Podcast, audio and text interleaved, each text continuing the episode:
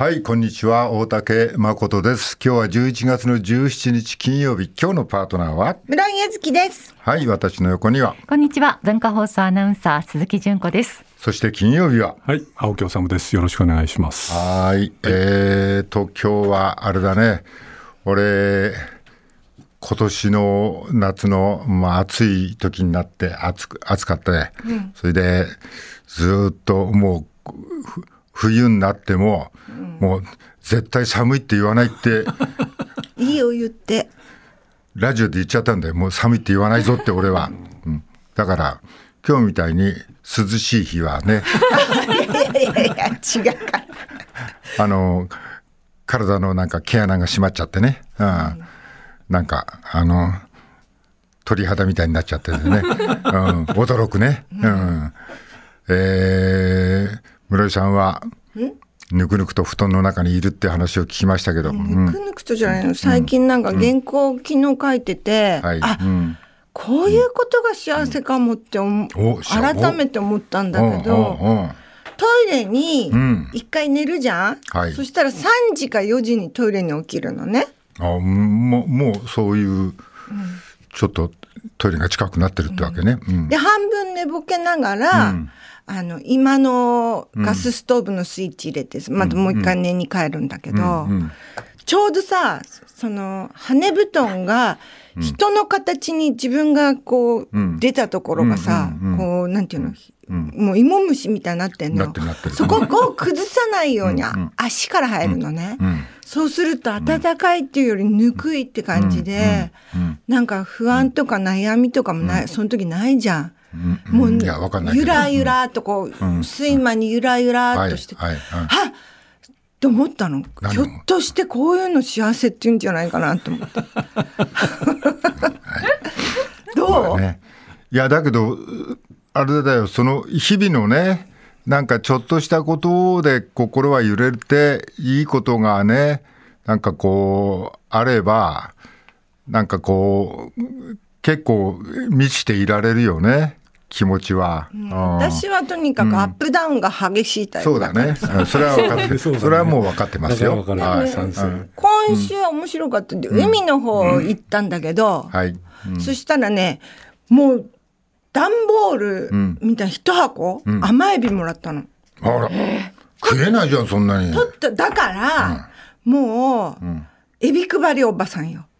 あの、エビく、エビ、みんなこれで、すぐに取れたてをすぐ冷凍したんだって。はいだから、これ、私だけに食べてもしょうがみんな美味しいの。子供が入ってんのよ。青いあ青いやつな。うまいよな。で、前もらった時もすっごく美味しかったの。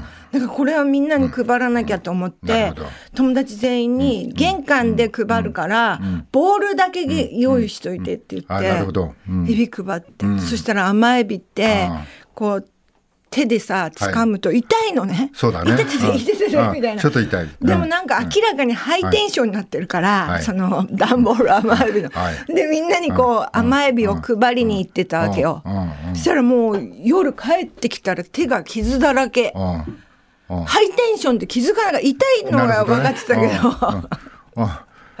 でもあれだろ？そのなんかみんなにあの配るんでよかったかはそこは幸せなんだろ？そういうあそのれ結構幸せ。結構幸せなんだえ、嬉しくない？だってすごい箱い,、っぱいにぎゅうぎゅうに詰まった甘エビだよ。あ。ーいいね、ん。うん。それでみんな配ってねみんなが食べて美味しかったよって言ってくれて、いいよね。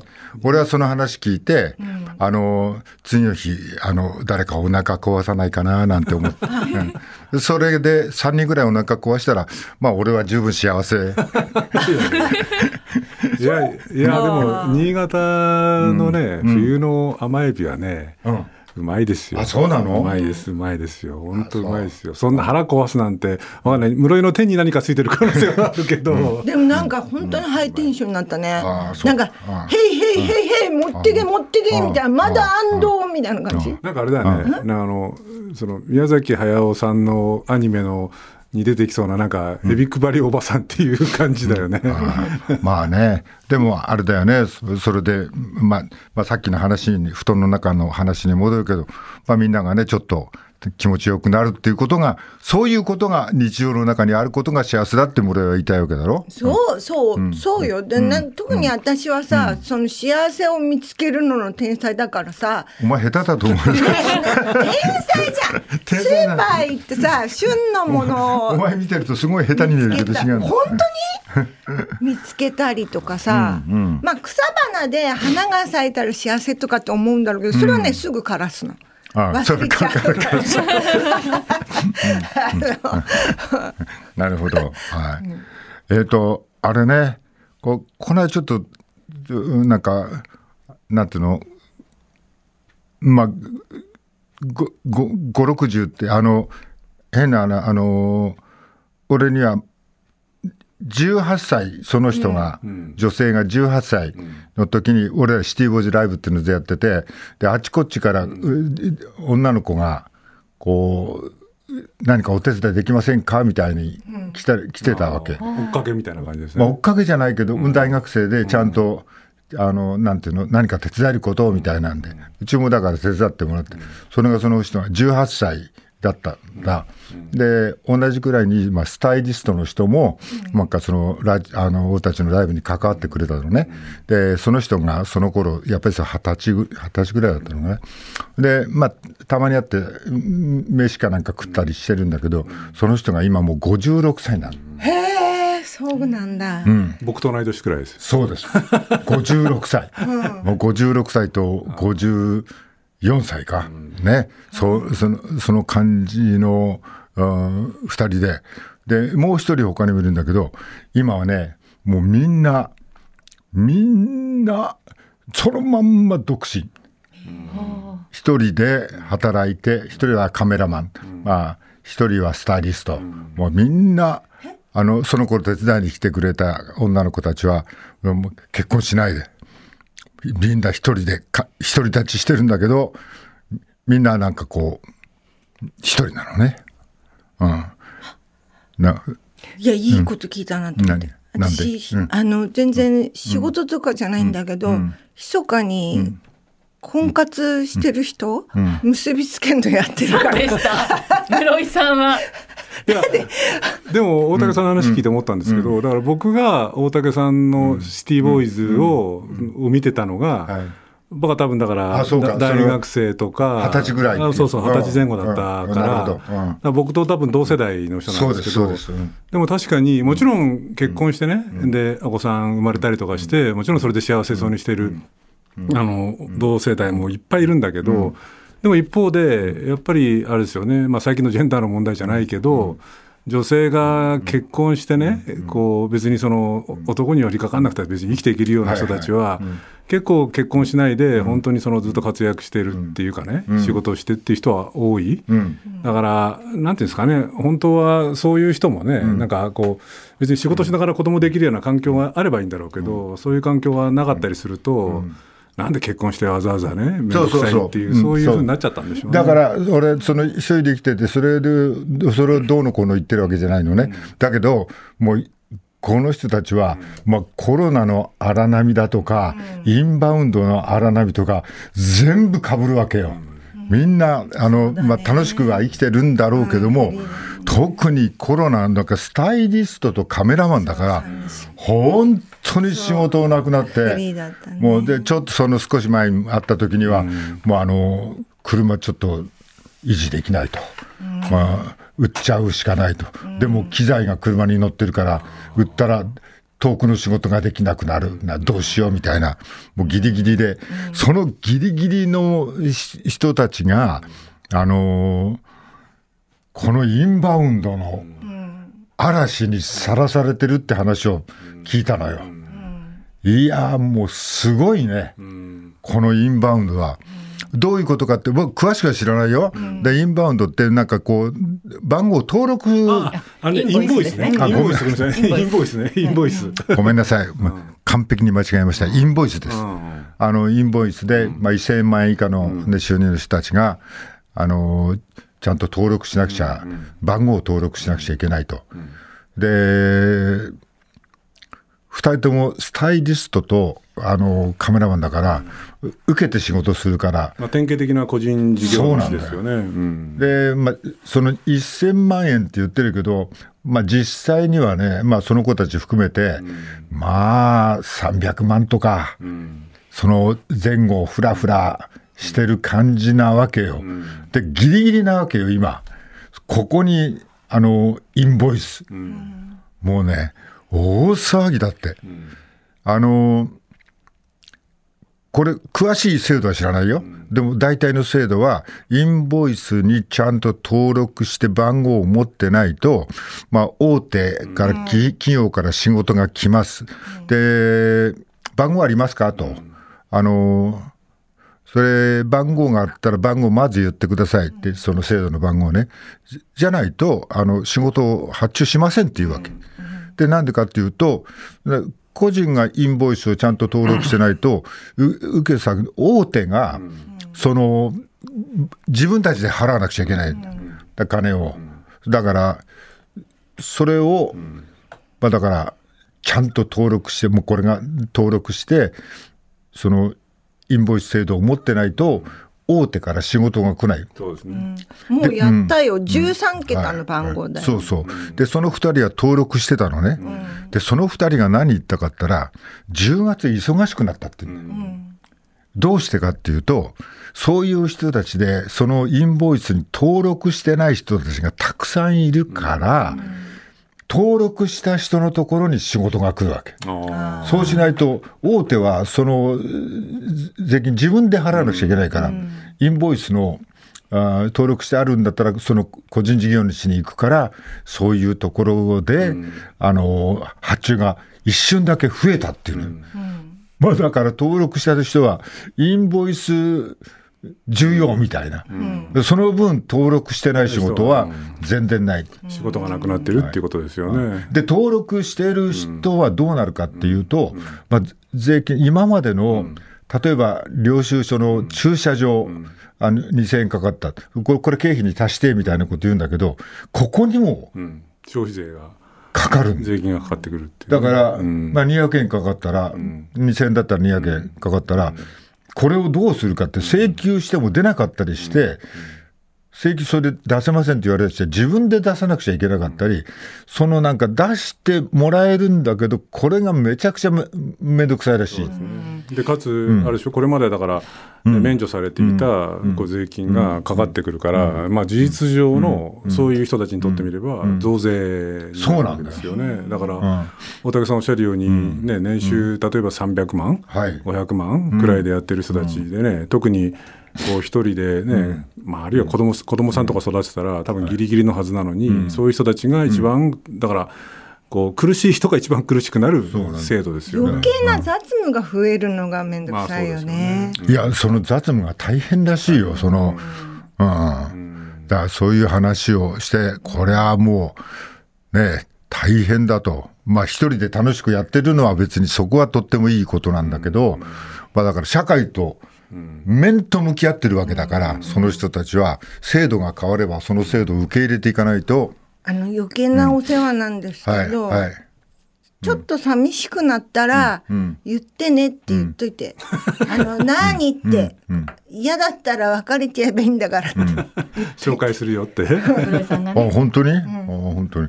俺も紹介しようと思ってる俺の友達みんなもう年寄りばっかしでさあとはもっと若いのばっかしでさ間のちょうどいい年齢のやつらがいないんだよねだ男にね。いやだけど、ね、さっき大竹さんが言ってた、おっしゃってたそのコロナ禍がね、大変だったでしょ、要するに特にそういうフリーランス、まあ、僕なんかもフリーランスその一人なんですけど、はい。幸い、その僕みたいな、まあ、室井もそうかもしれないけど、あの原稿書く仕事って、はい。コロナ禍ってあんまり影響が比較的なかったんですよ。別にそのコロナ禍だからって言って、なんかこう、なんていうの、こう別に本読まなくなるとか、雑誌がそれで売れなくなるとか、そういうことはないので、だけど、フリーランスで、そのなんていうの外出自粛なんていうので、こうかなり影響を被ったフリーランス多いだろうし、いやインボイスはね、ひどい、本当に、ひどいよね。ひどいです、本当にひどい。だ。から前にも話したけど、その例えばでうーんとんこの国の日本の農業ってさ、みんなちっちゃい大規模でやってないじゃん、はい。そしたらさお田舎とか行くと道の駅でさ、おじいさんおばあさんとかがちょっとした畑で、ちょっと小遣い孫の小遣いになればいいとかってやってんじゃん、ああいうのがメタメタにさなるんじゃないかなと思って。うん。その辺までは俺は分からないけど。いやそうらしいですよ、うん。つまり、うん、だからあの村井さん言ったみたいに本当にその小さくやってるような、まあ、農業もそうだし多分小売業とかもそうだと思うんですけど、はい。そういう人たちはまあね老後の楽しみもあるし喜んでくれてるからっていうことでやってたけれどインボイスで結果的にその免税が税金払わなきゃいけないってなったらあ赤字になっちゃうじゃないか。じゃあやめちゃえっていう人がやっぱり結構多いみたいですよ。これだったらねもしかしたら想像だけど、もう嫌だっつったらもういいや生活保護にしちゃえって、まあ、このインボイスのせいでそうなっちゃう人もいなくはないよいるね。かもしれないし、あの生産者の人だけじゃなくて、消費者も、例えばさちょちょっとスーパーよりさ新鮮でお安い野菜とか、ちょこちょこ買いに行ってたのにそういうのがなくなっちゃう可能性があったらさ打撃だよね。まあそうか、いやだから全体的に言うとね、いつもこうゴールデンラジオでもね、扱ってらっしゃいますけど、そのこう例えば輸出企業なんてのは、もう軒並み過去最高益みたいな状況になってるわけですよ。あれ消費税どうなってるの？まあ、もちろん消費税ももちろんかかってるんですけれど、ただあの円高で、ああごめんなさいあの円安はい。で輸出企業は、まあ、軒並み最高益を更新してて、まあ、賃金上げるか上げないか、いい加減に上げなくちゃねみたいな感じにはなってるんですけれど、でも逆に言えば、今度、本当にその貧しい、年収1000万以下で一生懸命やってる人たちが、軒並み厳しくなってる、だからまあこの国の今の政治とか見てれば、やっぱり基本的には大企業、お金持ちはこう非常に暮らしやすくなる。けれど、苦しい人たちはどんどん苦しくなるっていう政治の、だからインボイスはその本当に典型的な一つですよね。まあ普通の人でサラリーマンでもね非正規40%だからね、もうだからそこで花からもらう金額が少なくなってるわけだからね、うん。いや僕らだって本当あれですよ、あっちこっちからもうインボイスのどうした登録しましたか、番号教えてくださいみたいな。の、はいはいはい。いっぱい来てますよ、もう面倒くさくてしょうがない。あの12桁。12桁。12桁の番号がね。そうそうそう無視してやろうと思ったんだけど。領収書にも今もう書いてあるからねあの番号がね。書いうで俺がしたかったのは、俺がまあその話になったんだけど俺がしたかったのはそのさっきのエビの話につなげようと思ったの？いやいやえまあだからエビの話のケツのことを考えてたのね俺は。忘れちゃったの？いやじゃあ忘れちゃった。そこに行き着く前にまあその寿司屋でそのおばちゃんたちと飯食ったって話が出てきてこの話こっちに寄れちゃったんだけど、本当はねその寿司屋で 何があったかっていうと、あのうまいもそこのねあのかえー牡蠣とかさ、あの食う時にねアニサキスの話が出てて。これですごいいいこと聞いたんだよ、何？かって言ったらアニサキスって結構長い虫なんだよ、うんあのーで中にいてもね、こう寿司屋の親父が言ったんだけどよく噛めば大丈夫だって言うんだ。から、アニサキスがいてもね、ほんだって長い虫だから噛み切っちゃう。いやそうですよ。だから、アニサキスって、まあ、あんまりだけどこれ公共の電波で適当なこと言っちゃいけないんだけど、僕の知ってる限りで言えば、アニサキスってだから例えば青い魚なんかでも、はい。こう細かく切れば、はいはい。比較的安全性は高まる。だから叩きなんかにすれば比較的安全性高まるし、そうだ。なめろうとかそういうのにすれば。であと、よく見ると、いるから よく見えるんだ。見える。らしいですよ。見えるらしいよね。イカとか、サバとか、よーく切ってる時よく見るといるらしいからそれを取るっていう話は、生牡蠣とか生牡蠣とかよく噛んで食べたくない。やっぱりつるっと酒で。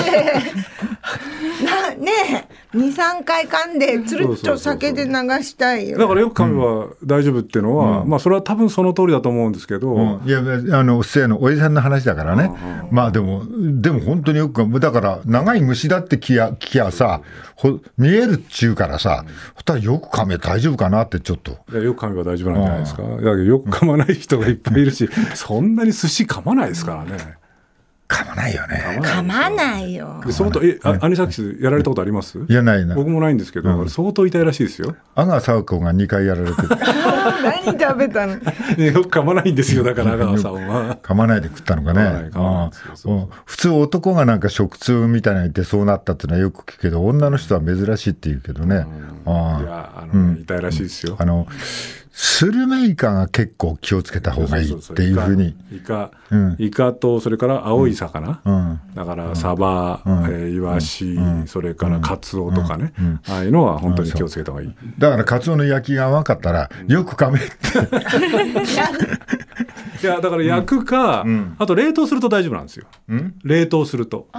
え、なんで？冷凍すると死ぬんですよ。あ死ぬの？死ぬ死ぬ死ぬ。だから、あの、アニサキスが本当に怖かったら、例えば、カツオなんかは、あの、よく叩きとか、はいはい。だったら、あの、一、回冷凍して解凍、あの、あの、あの、買う買いに行くと、カツオのところに、どこどこさんで丸かっこ解凍って書いてあるじゃないですか。解凍っていうのだったら、基本的にはアニサキスはいない。えー、知らなかっいないはずです。だから、それかなた。間違ってないの？大丈夫？大丈夫でもな、やっぱり違うんだよな。愛媛でさ、生サバ？いや、そうなんだよ。だから、食べて美味しかったもん、もう本当に。生サバはね、うまい。本当に？うまい。生サバはね、あれで、あとね、さあのサバってのはね、釣ったことあります？ない。サバってね、結構引きがすごい引きもすごいんだけど、釣るとね、こうやって、釣った後にこうやって掴むじゃないですか。はい泣くんですよ。また。キューって。また。いや、本当なんですよ。本当本当。キューって鳴くんですよ。エビは茹でるときにキューって言うけど、言わないですよ、そんなこと。何やエビが、伊勢エビは茹でるときにキューって言うんだよ。鳴くんだよ。あ、そうなんですか？で知らないの？知らない知らないさすが伊勢伊勢エビのことを語っているのと、僕はサバを語っているのでなんかこの辺に経済力の差が出てる気がするんだけど そろそろニュースに行きましょうかはい。お願いします。えーまず、朝日新聞の一面です、えー柿沢議員買収の疑いとあります。柿沢水戸前法務副大臣が江東区長選をめぐり、えー木村弥生前区長を当選させる目的で江東区議らに現金を渡した疑いがあるとして東京地検特捜部は柿沢氏の江東区の事務所など公職選挙法違反買収の容疑で家宅捜索しました。えー一方同じ朝日新聞ですが消費者担当工藤副大臣、えー、ハン・ハクチャ氏と5回面会と見出しがあります。うん。工藤正三内閣府副大臣は昨日の衆議院消費者問題特別委員会で旧統一教会との関係について韓国の教団トップハン・ハクチャ氏と確か5回お会いしたと明かしました。これは共産党の本村信子氏の質問に答えたものです。本村氏は適材適所とはとても言えないとして辞任を求めました、うん。はい。え工藤副大臣はえー担当の一つは消費者庁で、消費者庁は、えー教団の問題をきっかけに成立した不当寄付勧誘防止法を所管している省庁です。はい、これに、まあ、もう辞任ドミノが止まらないっていう感じになってきて、まあ昨日までで3人、はい。ね、しかもその省庁にとって一番好ましくない人物が その省庁を担当してるっていうのがあって、今回のこの人は何が担当だったんですか？えっと消費者庁ですよね、消費者庁。だからあの消そのまさにだから、あの統一教会のね問題、今回大きく問題になったのをきっかけに、はい。その不当寄付勧誘防止法っていうのを所管してるんですよ。はいはいはい。らその消費者庁のを所管している、まあ、副大臣が、まあ、あーその問題の統一教会の、まあ、今の現総裁っていうかトップであるハン・ハクチャさんと、はい。もう何回も何回も面会してたと。もうこれもう狙ってるとしか思えないよね。いやだからこれ、僕もあちこちで喋ってるんですけど、だから、はい。あれでしょ、その財務副大臣が税滞納、はい。それから防、あのえー法務副大臣はい。が選挙買収疑惑、はい。えーそれからあれですよね、あの消費者庁担当の、えー副大臣が、えー統一教会とべったり、はい。もう本当、不適材不適所。適材適所だ。不適材不適所。あとあれでしょ、文部科学政務官はいがはい。女性との,、そうですね。のねふあの不倫。だと、もうめちゃめちゃですよ。困ったな、そんなことになってて、立憲の長妻さんは、ね、特徴法は不幸という、不要という自民党の考えは、旧統一教会の主張と重なって見えるっていうふうにね、まあだからここをちゃんとした方がいいんじゃないかっていう話だよね、あのー統一教会には。そう、この件もそうですし、もう少しこう大きく言うとね、この副大臣とか政務官って、まあ、今回ね、次々にこう問題になってきて、あの辞任ドミノなんですけど、副大臣とか政務官って、そんなに古いポストじゃなくて、実は2000年代に入って、その、こう中央省庁がこはい。う大幅再編されたときに、同時にその今までか日本の政治は官僚主導だったけれども、政治主導にしましょうということで、それまで大臣の下に政務事務次官っていうのと、事務次官。うん。事務次官っていうのがいたんですよ。はい。で、事務次官は官僚だったんですけど、はい。政務次官っていうのは政治官がついたんだけど、はい。それじゃ足りないので、ん。政務官と副大臣を置きましょうと、ん。つまり政務三役、あの政務三役で、ん。大臣、副大臣、政務官で、政治主導でこう行政を運営していきましょうってことで作ったのが、この副大臣と政務官なんだけど、はい。その副大臣と政務官にこういう人たちが次々とついて、次しかもあれですよね、官僚の人事は内閣人事局人が握っちゃってるし、まあ、政治主導で、まあ、今までね、官僚の言うことをずっと聞いてたみたいな、それでそれ、それだけもちょっとおかしいと思うけど、これだけ政治家入れて、それで、これが入れた政治家の人たちが、こんな感じだと。不適材不適所うんで、なると、いや、ちょっと待ってよと。まあ、両方とも一生懸命お仕事してくださいよと。あの、官僚の方も、政治家の方もと。思うよね。だから本当おっしゃる通り、内閣人事局なんかでね、官僚の社会の中にそのはい忖度とかね、萎縮が広がると、はい。で肝心の政治主導の政治家の方は、え繰り返しますけど、その法務副大臣がはい。選挙買収をし、えしたのではないかと言われ、はい。えそれからね、こう財務副大臣が税滞納し、消費者担当の副大臣がね、こう統一教会とべったりっていうのは、もう本当、もうこの国の政治の状況をよく表してますよね。まさか岸田さん、受け狙いで。受け狙いでやんねえ。えでも鈴木さん、これ、えーこのこの後あれですよね、あの支持率の話がちょっと出てきますよね。そうですね、えー時事通信が10日から13日に実施した11月の世論調査によりますと岸田内閣の支持率が前月比5.0ポイント減の21.3%となりました、岸田政権で過去最低だった前月をさらに下回って2012年12月の自民党政権復帰後に実施した調査でも最最低となったということです。えーそして、えー危険水域とされる 2, 2割台となるのは4ヶ月連続自民党の政党支持率は19.1%政権復帰以来最低だった前月からさらに1.9ポイント減らしているということです。はい、あれですよね。あのーこの間の所得税えー減税、はい所得税減税の時のアンケート結果は、この計4万円の減税に対しては、減税しても、せまあ、まあ、減税するんだけど、するっていうことに対して、それを市民が評価しないって言ってると。5割超えましたね。評価しないが5割を超えてて、まあ、評価するが23.5%、まあ、23%前後っていう話で、すごいよね、これもね、減税するって言ってるのに、評価しないぞって言われちゃってるっていう。まあ、ある意味でこう選挙目当てみたいなことだったりとか、政権不要策であることを見透かしているし、と同時に、まあ、その減税はもちろんね、こう普通の人は喜ぶんだけど、今の国の状況を考えればね、借金こんだけ抱えてるんだったら、むしろ財政規律きちんとするような方向にきちんと金を使った方がいいんじゃないのっていうあたりも含めて、はいまあ、世論はそんなにアホではないっていうことですよね。ね。はい、次です。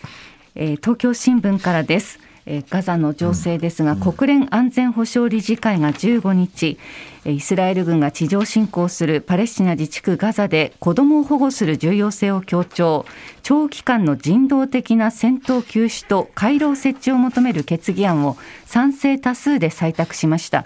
今回のガザ戦闘で初の安保理決議です。イスラエルを擁護してきたアメリカは拒否権を行使せず棄権しました。え棄権したのはアメリカのほかにイギリスとロシアとなっております。はい。まあ、もう毎日すごい、あの、悲惨な、まあ、ニュースが、もうちょっと目を的に向けられないようなニュースが出てますけどね。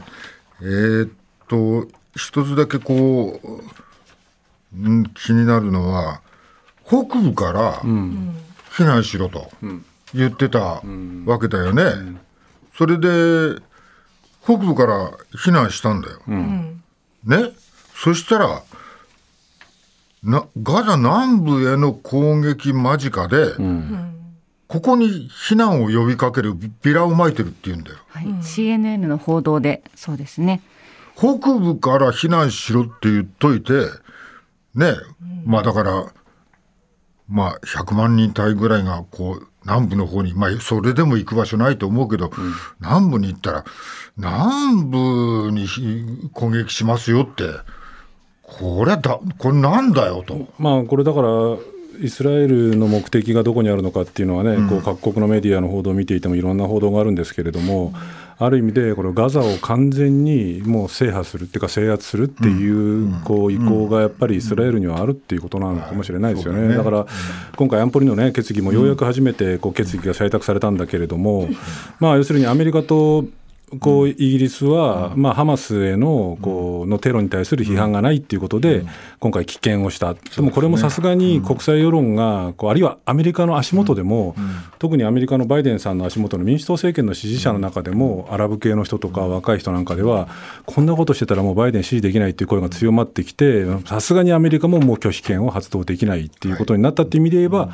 国際世論が多少こうアメリカなんかにも聞いてはいるんですけれども。あのだから危険っていう拒否権を使わずに、うんはい、まあ、危険っていうかアメリカとイギリスとロシアだよね、はい、確かね。まあ、ロシアは今度逆に、うん、えー、停戦じゃないということが不満だということで、はい、今回はまあ危険危険をしてますけれどもね。ね。えー、はいにどういう形で、まあ、国連安保にも、まあ、いろいろやってて。でもあれですよね、大竹さんおっしゃる通り、うん、これ、ガザ南部、それから今、本当に最大の焦点にもなってますけれども、はい、病院をね、うん、に対する軍事行動をしていて、どうもなんか、イスラエル軍は地下にハマスのなんかこう拠点があるんだって言ってるようですけれども、うん、しかしそれをちゃんと明らかにしないで、病院も攻撃してるなんていう状況を考えると、まあ、あるいはね、各国メディア見ていると、あのガザの状況をね、刻々と結構、その市民の人たちがいろんなこう訴えをしてるのを見ていると、もう食料も全然手に入らない、はい、毎晩毎晩夜中になると空爆がこう続いているっていう状況なんで、まあ、本当に一刻も早く止められないのかとは思いますけれどもね、はい、その上で気になるのは、そのなんていうの、そういうことに関するどっち側からとも言えないけども、まあ、フェイクニュースが飛び交ってて、まあ、この画像が信用できないみたいな。うん話が広がっちゃってるよね。ね。イスラエル軍が発表しているその今回のその病院の中でどうも銃が見つかったなんていうのも、まあ、ハマス側だったりとかパレスチナ側は、こんなものはフェイクだと、どこから持ち込んできて取らしたんじゃないのかとかっていうことなんで、まあ、そういう意味でも情報戦の面でも相当緊迫が高まってるっていうことでしょうね、うん、いずれにしてもな、市や病院だよ、病院で、しかも避難する人たちもそこにいるっていうのに、うんそこを攻撃するって。電気もまだダメなんでしょ？電気も食料も、なんか水、あれでしょ？水道も燃料も全部ないと。うん、まあ、だから、治療する薬もないと。うん、うん、まあ、だからある新聞では、こう、病院で、ここはもう墓場だって言ってるところもあるくらいだからね。はい。さあ、今日も始めましょう。